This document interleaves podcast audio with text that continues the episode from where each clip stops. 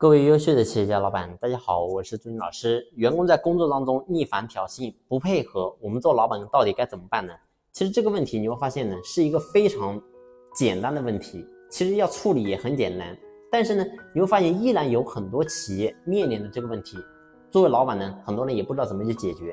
其实呢，过去古人讲过一句话，叫“有道无术，术上可学；有术无道，止于术”。这句话什么意思呢？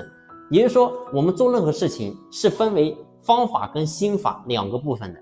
也就是说，你有很多的方式方法，但是呢，你的内心过不去这个坎，你的心是不通的。你会发现呢，给你再多的方法，你也用不出来。所以呢，在我们这个层面，你会发现这个问题其实解决也是一样的。其实方式方法非常非常简单，但是呢，很多人却用不出来，因为你的思维没有通。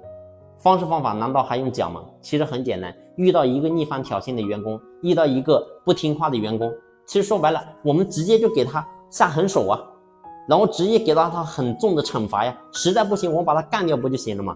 但你会发现很多人做不到。为什么你会做不到呢？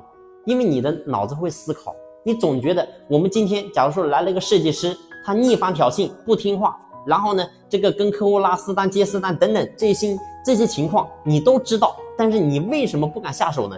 因为你知道这个人是一个设计领域非常厉害的人，你总觉得我把他开除了，然后呢会影响我整个公司的设计的一个效果，所以这个时候你会发现你会犹豫，你总觉得这个人走了之后又会影响我企业的发展。但是呢，我们一定要思考，如果说你把这个人干掉之后呢，你会发现你企业在这个地方永远会长着一个毒瘤。所以记住，我说作为老板。我们永远要有佛祖般的慈悲，同时也要有帝王般的手段。也就是说，对好人一定是越来越好。但是，如果是对公司当中不好的人，我们做老板，你一定要及时的下狠手。如果说你下不去狠手，你会发现你企业当中最后所有的员工慢慢的都会跟这个坏员工学习。这就是所谓的劣币驱逐良币。所以记住，作为老板遇到这种问题，首先是我们的思维，我们的心一定要通，一定要记住。所有的成就人一定是真正的让他因为在我们身边能够得到能力，而且呢，让他能够一心做好事、做善事。所有的员工来到我们身边，他能够真正领悟这些东西。即使今天一个不好的员工，我们把他开除了，我相信呢，这也是对他的一份爱。